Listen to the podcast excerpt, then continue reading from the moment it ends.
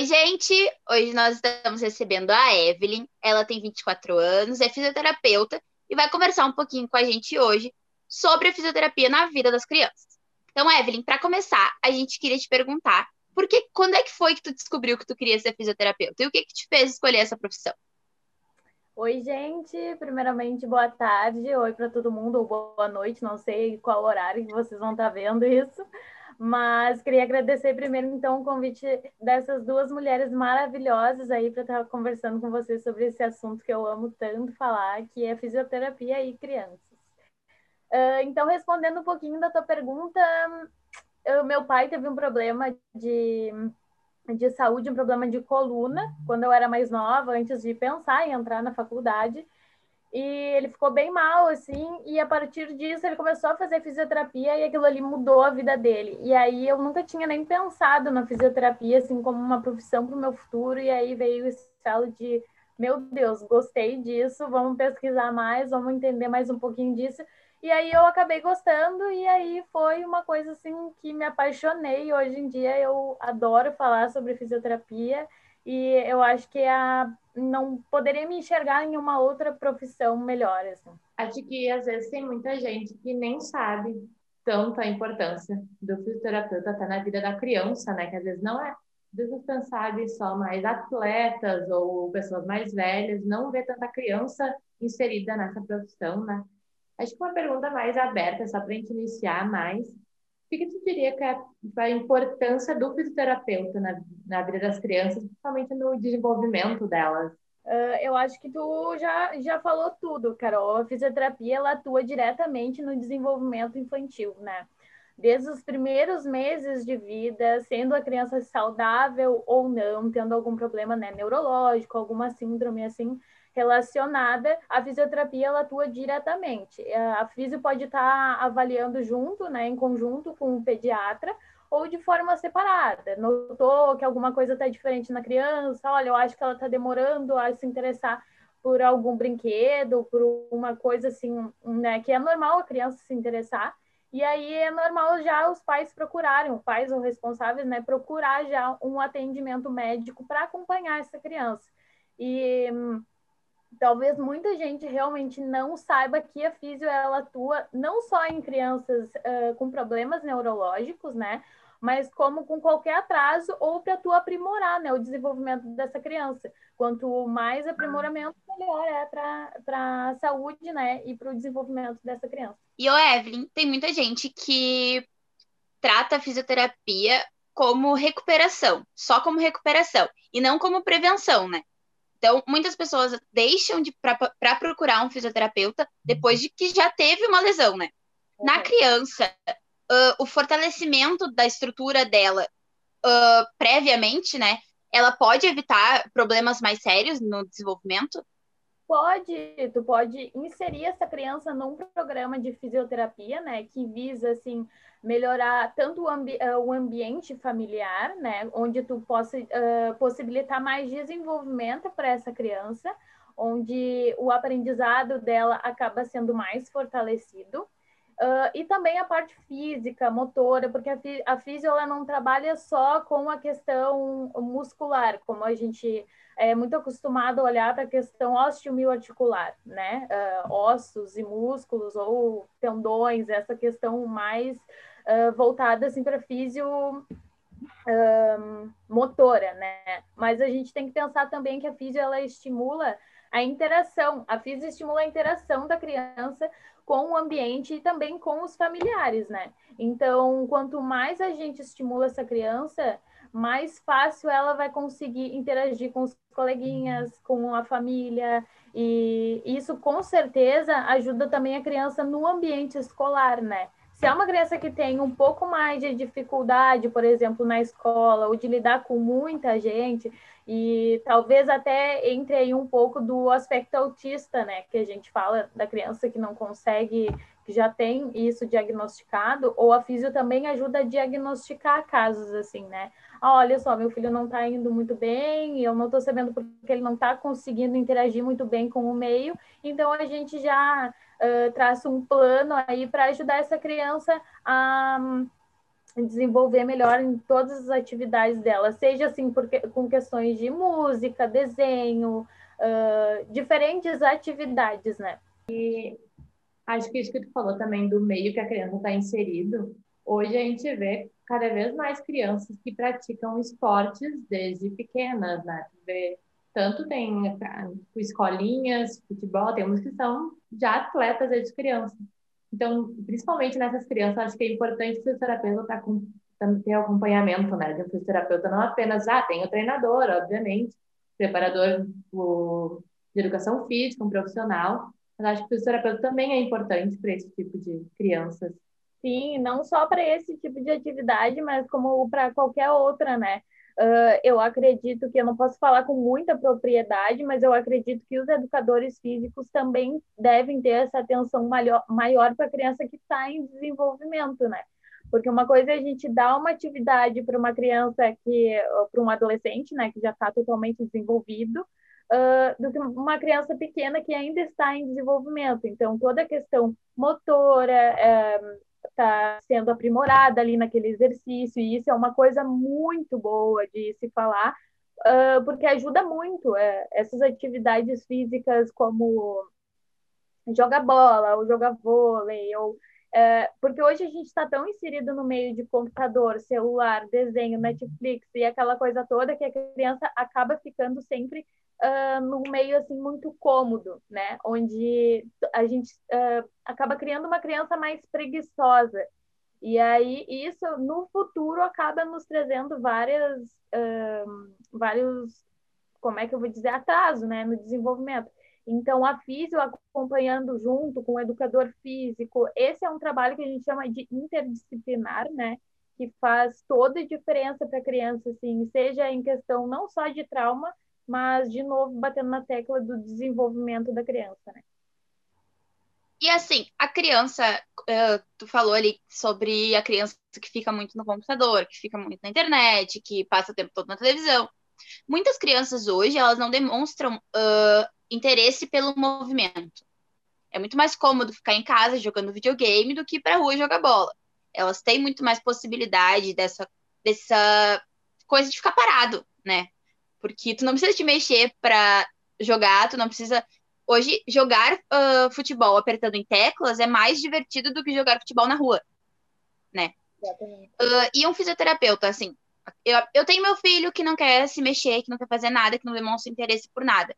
Se eu levar ele num físio, talvez vai despertar esse interesse, o físio ele vai fazer esse. Ele vai incentivar a criança a se movimentar e aí a ter mais interesse por esportes, por arte, seja o que for, mas em movimento? Com certeza, eu acho que assim a físio é um momento que a gente aproveita para desligar um pouquinho desse mundo virtual e para conseguir puxar essa criança para um ambiente mais favorável para ela. Mas se caso seja ainda uma coisa muito complicada, hoje ainda a gente tem vários videogames que trabalham muito com a questão física, né? Uh, tem o Wii, por exemplo, que tem vários jogos que hoje são usados tanto para reabilitação uh, quanto para uh, um, prevenção de lesões até em atletas. Assim, tu consegue ter bastante um, utilidade com o videogame. Então, se isso já é legal para gente, imagina para criança, né? Então, tu consegue ou entrar no meio da criança e fazer de alguma forma ela gostar mais dessa atividade física e aí depois tu, tu pode até criar aquela história assim de trazer o videogame para a vida real, sabe? Ah, então peraí, vamos fazer um pouquinho diferente, vamos deixar o videogame de lado um pouquinho e vamos fazer essa brincadeira de videogame de uma forma diferente aqui entre a gente, sabe? Então a gente também tem esse, essa visão de traçar um meio onde a gente possa entrar na vida da criança e despertar o interesse dela para essas atividades mais presenciais. E as crianças, mesmo as que não praticam tanto esporte, elas acabam, tipo, quando vão à escola, acaba tendo alguma mais atividade física do que tem em casa. E é importante também os pais estimularem, incentivarem a atividade física em casa, até a gente está, está o que há sete meses que as crianças estão sem ir para a escola, nesse período de pandemia. Então, muitas podem estar esses sete meses trancadas dentro de casa, basicamente. Sim. Não, muito, muito, muito importante. E desde bebê, sabe? a gente é acostumado a ver assim aquela proteção materna, não não deixa correr, não não deixa engatinhar, não vai machucar, aquele medo natural que a gente tem, mas é sempre uh, bom lembrar de deixar a criança solta, ela precisa engatinhar, ela precisa se de pendurar nos móveis e tá claro com cuidado, né? Tem que estar sempre de olho na criança, mas ela hum, precisa desse desenvolvimento, sabe? Uh, precisa ficar mais livre para aprimorar o que a gente, desde criança, a gente já vem aprimorando até né, a idade adulta, meia idade ali, adolescência, enfim. A gente começa a aprimorar nossas, os nossos movimentos e aprender na infância. Então, a gente é muito, muito necessário os pais incentivarem. Ficar com um olhar mais cuidadoso, assim, dessa questão de não privar muito a criança, ah, mas vai sujar, ah, mas pode machucar, mas pode cair, pode bater, pode. Gente, é cuidado e possibilitar diversas atividades para a criança, não só no âmbito assim de atividade física, mas também uh, estimular a audição, a escrita, sabe? O pintar, os desenhos, tudo, tudo é muito importante. Texturas também, sabe? Criança experimentar até a questão da própria alimentação, que hoje tem muitos nutricionistas que falam, né, de, de deixar a criança comer com as próprias mãos, dar um pouco de independência para a criança escolher o que ela quer. Então, acho que isso é muito importante. E assim, agora que tu voltou lá para os bebês, vamos para o assunto polêmico, né? Sempre tem, quando a gente tem um profissional aqui, a gente sempre tem um assunto polêmico. E o andador? O, andador... o que, que tu tem para nos dizer sobre o andador? Tá, vamos lá. O andador, que é um assunto ainda muito debatido e apesar de ser muito falado já pelos fisioterapeutas, ainda tem gente que não, não chega a ser muito informado sobre o assunto, né? E quando a gente dá, coloca a criança no andador, a gente dá muito, dá muita independência para uma criança que ainda não está preparada para tal. Então ela vai querer correr, ela vai querer uh, e o andador ele tem, ele bate nos móveis, ele não é uma coisa segura. Isso aumenta o risco de queda da criança. Sem contar também que tu pula etapas. A etapa é a criança engatinhar, é a criança se segurar no sofá, levantar, ficar em pé para depois começar a dar os primeiros passos. Então, quando a gente pega uma criança que está ficando sentada e aí a gente pula a criança para o andador, aquela criança ela vai pular muitas etapas que são essenciais para o desenvolvimento dela. Sem contar na questão dos riscos de queda, que isso é, é de tropeçar, de da rodinha trancar e capotar, a criança bater com a cabeça. Então é uma coisa que por muitas vezes acaba sendo mais interessante para os pais, porque óbvio dá menos trabalho deixar a criança ali no andador quietinha, porque sabe que ela está ali, e não ficar cuidando, porque naquela fase de engatinhar e ficar em pé, acaba uh, exigindo mais atenção né, da família, dos pais ou responsáveis. Então, quanto mais a gente evitar o andador, não comprem, não, não é uma coisa assim, não é um dinheiro bem investido. Quando a gente acha que a gente vai estar tá pagando um preço mais caro, assim, o andador vai estar tá fazendo um bem para a criança, na verdade, não vai, é mais prejudicial para a criança e também para a formação, né? Porque tu acaba formando as pernas, a, a criança ainda está em formação, então as pernas da criança já fica com um formato mais de arco, assim, quando tu coloca ela no andador, né? Deixa as pernas mais afastadas.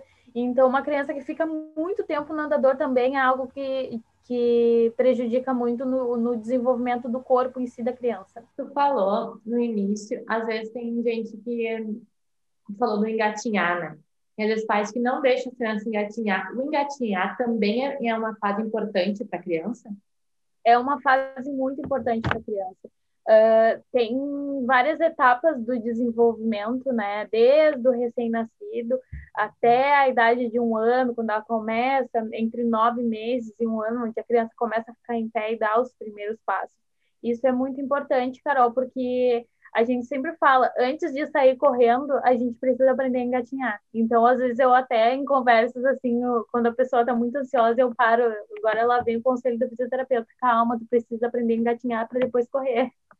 Então, é uma coisa que, sim, tem que fazer parte do desenvolvimento da criança, assim como faz parte do desenvolvimento dela uh, primeiro começar a botar as mãos na boca, depois ela começa a aprender a girar de um lado para o outro, ela começa a aprender a sentar sozinha. Tudo isso tem uma fase, né? É, dois meses é, é, a criança começa a fazer tal coisa, aos três meses a criança começa a fazer tal coisa. Então é tudo bem separadinho e isso faz parte. E se a criança não está, uh, se tu não está uh, assim, possibilitando a criança fazer isso, ou se ela não está tendo esse interesse, sabe? Porque quando a criança ela começa a virar de barriga para baixo e ela começa a descobrir aquela posição ali, ela já começa a querer andar naquela posição, sabe? Então é legal que tu ofereça até, olha, eu sei que meu filho já está começando a dar, né, uma mexida ali. Oferece alguns brinquedos onde a criança vai se arrastando assim, tipo, igual lagartixa mesmo, sabe?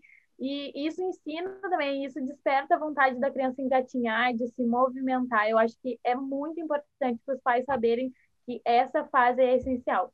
A Marina parecia uma tartaruguinha. Era muito engraçado. A gente colocava ela de barriga para baixo, ela levantava a cabeça assim. Sim. Era igualzinha uma tartaruga. E assim, a Marina não engatinhou. Mas não foi por falta de tentativa, não foi por falta de estímulo, foi só porque ela não quis mesmo. Uhum. E a madrinha dela tá aqui para mim não me deixar ser uma péssima mãe. Porque, olha, é, assim, ela pulou completamente. Ela, no momento que ela se virou, ela rolava, aí ela sentou. De onde ela, de onde ela sentou, ela já levantou. Uhum. E aí, quem disse que ela queria ficar sentada no chão, entendeu? Ela só queria ficar de pé. Ela ficava de pé o dia inteiro parada. Aí, quando as perninhas não aguentavam mais, dava uma tremidinha, ela caía sentada esperava um pouco e levantava de novo. Mas depois que ela aprendeu a, cam a caminhar efetivamente soltas, assim, uhum. sozinha, ela começou a engatinhar. E eu tenho várias uh, outras mães que falaram que foi o mesmo, que a criança primeiro andou e depois demonstrou interesse por engatinhar. Isso acontece por algum motivo? Como é que isso funciona? É mais comum do que a gente imagina? É mais comum do que imagina, Carol. A gente fala assim sobre a questão do engatinhar antes de, de caminhar, porque a gente tem uh, evoluções né, das posições, de deitado para sentado, de sentado para engatinhar, para depois em pé. Uh, então, é normal que as crianças pulem isso pelo desenvolvimento, uh, pelo interesse delas, ou porque as crianças hoje em dia estão muito mais ligeiras do que a gente. Então, elas talvez veem a gente em pé fazendo tal coisa e elas querem imitar, porque é, é dessa fase, né? De, de ver os outros e querer fazer igual, de imitar. Mas uh, é super normal a criança dar esse pulo e aí vem o interesse por engatinhar, porque depois que ela já está já tá em pé, às vezes ela cansa, a criança cansa de ficar em pé, aí vai para engatinhar e aí é mais fácil para ela. O problema é quando a criança está na fase de engatinhar, e aí depois passa um tempo ali, já já está chegando perto do tempo dela começar a ter o interesse de ficar em pé, e a criança não tem, ela não consegue, ela nem, nem mostra interesse nisso. E ela quer ficar engatinhando, engatinhando, engatinhando, porque é mais cômodo às vezes para criança. Então, mas essa questão do ficar em pé e depois engatinhar, ou depois ir para ir pé de novo, isso não tem problema nenhum. O problema é quando a criança estaciona naquela fase de desenvolvimento, né? E não demonstra interesse por outras posições. Aí que entra o físio, né? Para despertar interesse, para mostrar outros posicionamentos com a criança, onde a gente possa brincar eh, durante aquela eh, durante quando ela estiver naquela posição ali, para ela se sentir mais confortável para aquilo para que aquilo seja mais familiar para ela, né? Falou ali que tipo, tem as fases do desenvolvimento, tem tipo, é, tantos meses a criança começa a demonstrar interesse, porém se ela estiver num ambiente que não tiver o estímulo, se sei lá, tem alguns pais que não sabem que tem que estimular, deixa a criança. Isso pode atrasar o desenvolvimento dela, a falta do estímulo? Pode, e muito, Carol, muito, atrasa muito. Uh, é aquela questão dos pais, às vezes, muito atarefados, que é melhor deixar a criança sentadinha, paradinha ali, né? E daí isso atrasa totalmente o desenvolvimento e o interesse da criança. Isso pode parecer mais cômodo para os pais, mas uh, afeta diretamente na criança. Então, um ambiente que ele não é favorável, que não tem muito, muita, muito estímulo, tanto em posicionamentos, né, de sentado, deitado, de barriga para cima, de barriga para baixo, uh, ou em questão de brinquedos, jogos, uh, jogos mais uh, brinquedos mais visuais ou mais auditivos que fazem bastante barulho, aquela coisa que chama bastante atenção da criança, isso faz falta, porque aí depois o normal é, é essa criança ir demonstrando interesse por esses brinquedos e quando tu oferece isso de uma forma mais atrasada para a criança,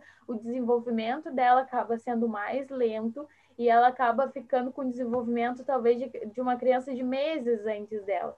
Então, isso é tanto dessa parte de brinquedos e estímulo visual ou auditivo, até a questão motora, né? Tu tem que ter um, um ambiente mais favorável para essa criança brincar. Então, nada melhor do que tu botar uma canga ali no chão, um tapete, colocar um monte de brinquedo e deixar aquela criança assim se esbaldar ali. E se quer virar, tu ajuda a virar, se quer ficar em pé, tu ajuda. E é oferecer né? Oferecer uh, possibilidades para essa criança. E aí ela vai demonstrando o interesse dela no meio disso. Uh, uma coisa que me ajudou muito nessa fase que tu falou agora de estimular a criança a conhecer coisas uh, foram os Legos de silicone. Eles são muito legais. Os que a Marina tinha, acho que até tem ainda algum perdido por aí. Eles eram bem grandes, bem molinhos, então todos eles tinham texturas diferentes, formas diferentes.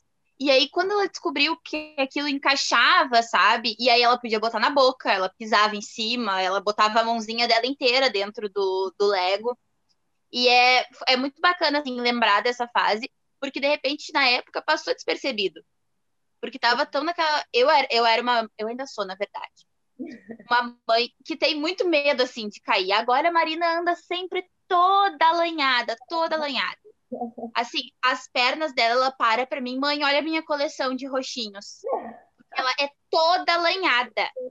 E ela sempre foi uma criança muito curiosa. Então ela subia por tudo, ela tirava as coisas todas. E eu sempre fiquei na volta, mas aí, na minha cabeça batia aquela coisa de eu tenho que deixar, eu tenho que deixar, eu tenho que deixar, eu tenho que deixar, eu tenho que deixar. Uh, e esses Legos, eles foram uma grande segurança, assim, sabe? Porque aí ela parou de demonstrar tanto interesse para a decoração da casa e focou no, no que ela podia brincar. Essa questão do Lego é muito interessante porque tu trabalha não só a questão visual e de texturas, assim, né, para criança, mas também a coordenação e a motricidade, que é a motricidade fina e ampla que a gente chama, né? Aquela coisa mais da ponta do dedo, de ter que encaixar, e a questão de pegar o brinquedo, levar até o outro. Então, essa questão do Lego, de, que, tá, que exige mais assim, coordenação da criança, ou aqueles brinquedos de encaixar, de pegar a estrelinha, encaixar na estrelinha, bolinha na bolinha, sabe? Isso é muito bom, isso é muito rico para a criança, porque aí tu já aprende ela raciocinar também questões de formas, né? Olha, isso daqui é parecido com isso daqui. Aí tu trabalha questões bom, tem uma ampla variedade de coisas que a gente pode trabalhar, não só questões de forma, mas de cor, uh, tudo com a criança. É muito legal esse tipo de brinquedo. E quando eu fazia estágio na clínica da Uniriter, as crianças amavam. A gente tinha esse tipo de brinquedo que fazia barulho, ou que tu apertava e ele piscava as luzes. Isso chamava atenção assim demais da criança. E é muito legal oferecer esse tipo de brinquedo. Tem alguma dicas como é que os pais podem perceber se a criança está com algum atraso, se, ou se é só se as crianças demoram mais para se desenvolver. Mas se alguma forma, alguns sinais que o pai possa perceber? Bom, primeiro eu acho que o acompanhamento com o profissional, né? Já que a criança já está mais uh, e os pais já estão mais ambientados, né? Levar no pediatra, acompanhamento assim diário com o pediatra, prestar atenção nessa criança, se ela mostra interesse, se ela interage com o meio ambiente onde, onde ela está, se uh, ela demonstra interesse tanto em brinquedos quanto nas pessoas, sabe? e sempre relatar isso para o profissional que está em acompanhamento. E é sempre legal lembrar de que tu pode sempre fazer um acompanhamento com o pediatra e também com o fisioterapeuta. Uh, o pediatra, na maioria das vezes, ele avalia não só as questões de saúde em si, mas principalmente do desenvolvimento da criança. E se ele nota algum atraso, ele encaminha a criança para o fisioterapeuta. Então, às vezes, às vezes não, na maioria das vezes tu não precisa, né, desse encaminhamento. Tu pode chegar direto para um físio e, olha, eu quero uma avaliação do, da, do meu filho, da minha filha, enfim. Uh, Estou notando que ele anda muito quieto, que ele não está querendo brincar, que ele não demonstra interesse uh, nem televisão, nem nada, tipo assim. Uh, e relatar mais essas questões. Olha, o, é o meu filho, eu acho que está demorando muito a ficar sentado, ou ele não não consigo demonstrar, é, ele não demonstra interesse em caminhar, eu não consigo despertar o interesse dele por caminhar ou por alguns brinquedos, ou meu filho está demorando a virar sozinho, ele tava se eu deixar ele de barriga para cima ali ele fica, né? Então esse tipo de coisa assim que é legal uh, falar pro pro profissional que está em acompanhamento e estar sempre prestando atenção mesmo no dia a dia da criança e ficar principalmente atento para essas questões. Mas será que eu estou estimulando? Será que eu estou oferecendo o que eu posso oferecer para o meu filho? E agora, mesmo se tu estiver estimulando ou oferecendo uh, coisas para o desenvolvimento dessa criança, e ela continuar naquele impasse de não ter interesse ou não estar tá se movimentando muito sozinha, aí é legal procurar a ajuda de um profissional, né? Uma orientação. Evelyn, tem alguma outra coisa que tu acha que é importante? Uh, tem a questão de um, estrutura familiar, né? A gente sempre avaliar a estrutura familiar dessa criança, qual o ambiente que ela está ela tá inserida. Será que o ambiente que ela está inserida, será que é de muita briga? Será que é alguma desavença? Ou essa criança, se ela fica um pouco com o pai, um pouco com a mãe, tudo isso uh, e, uh, interfere no desenvolvimento da criança, né? Ah, talvez a mãe ou o pai, um, qualquer um dos dois, né, o responsável, uh, estimule muito a criança, mas quando fica com o outro já fica mais quieta, já, já é um ambiente diferente, né? E fazer essa questão de de juntar assim a família e falar mais sobre essas questões que todos o ambiente em que a, que a criança convive interfere totalmente. Então, não importa se ela vai para casa da mãe, do vô, da avó, do pai, se ela fica com todo mundo junto, é legal todo mundo pegar junto e estimular essa criança, porque é pro desenvolvimento dela. Uh, também as questões de gestação, né, que a gente fala. Como é que foi essa gestação, né? Foi complicada? Teve, teve alguma dificuldade? Como é que foi o perinatal ou pós-natal, né? uh, da mãe. Essa criança ela é prematura porque a, a, gente sabe que crianças que nascem antes do tempo, elas já têm essa questão do desenvolvimento mais afetado. Então, a gente, desde pequenininha, ali, bem bebezinha, tem que estimular desde a UTI, né? Na, na UTI neuropediátrica é a coisa mais bonitinha, a, as, os físicos mudando posicionamento, estimulando a criança, porque é, no momento em que a criança sai da barriga, ela deixa de ter aqueles estímulos, né, da, do útero e tal. Quando ela vem para quando ela vem para esse mundo, assim, a gente precisa trabalhar o desenvolvimento que ela ela perde, digamos assim, né, da, depois de nascer. Que tu perguntou ali sobre a questão de como a gente pode notar, né, se a criança tem algum problema ou não, se tem alguma alteração no desenvolvimento dela, são isso, na verdade, mais o pediatra vai, vai ver as questões de reflexos né, primitivos da criança, que quando a criança nasce, ela já vem com uh, movimentos estereotipados, que, ou seja, sempre o mesmo movimento quando a gente dá aquele estímulo, e é porque o cérebro dessa criança não não está maduro ainda. Então é normal e ela tem que apresentar esses reflexos, né? Uh, como a questão do reflexo de sucção que a gente chama, quando tu faz assim, na boquinha do neném ele já procura a teta para mamar. Isso é de instinto, assim. Mais um exemplo é o reflexo também de liberação de vias aéreas, né? Que é quando, ai, mas o meu bebê vai morrer sufocado ali. Não vai, gente. Se tu botar a cabecinha do bebê no travesseiro, a primeira reação vai ser liberação das vias aéreas. Então, isso é um tipo de reflexo que é presente no, no bebê, na criança e não ficar preocupado também, porque se o pediatra avaliar e ver que algum reflexo uh, não está presente ou ficou presente além do tempo, isso aí são coisas também que o pediatra já vai te alertar e vai, e vai uh, encaminhar para um físio já para dar desenvolvimento nisso, né? Para trabalhar isso também com a criança mas isso tem que estar presente na criança, isso é normal. Vai estar presente na criança, tem que estar presente. Se passar do tempo, o pediatra vai ver, vai sinalizar. Se não tiver presente também, o pediatra vai ver, vai sinalizar e vai uh, encaminhar essa, essa criança para o acompanhamento com o físico. Por isso é tão interessante manter sempre as consultas com o pediatra, procurar também o fisioterapeuta, porque o fisioterapeuta é profissional de primeiro contato, a gente pode avaliar,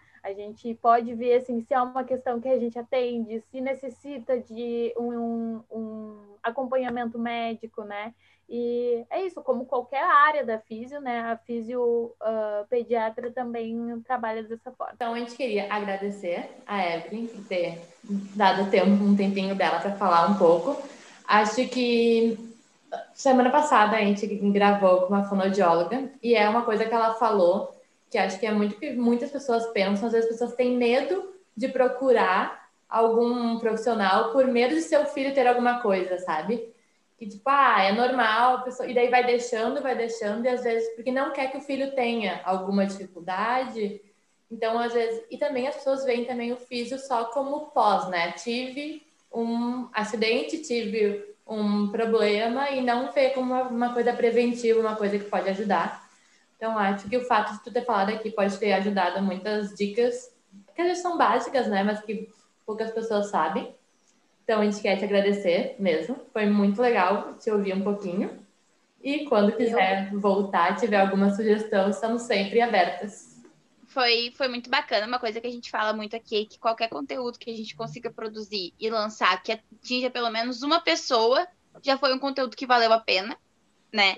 Então, muito obrigada pelo, ter, pelo teu tempo, por ter dividido conhecimento com a gente, por ter se disponibilizado, né, a ter essa conversa. E como a Carol falou, quando quiser voltar, tamo aí. Ai, que bom, eu fico muito feliz e fiquei muito faceira com o convite. Quando a Carol me chamou, eu topei na hora. Eu falei, não, óbvio que eu vou falar.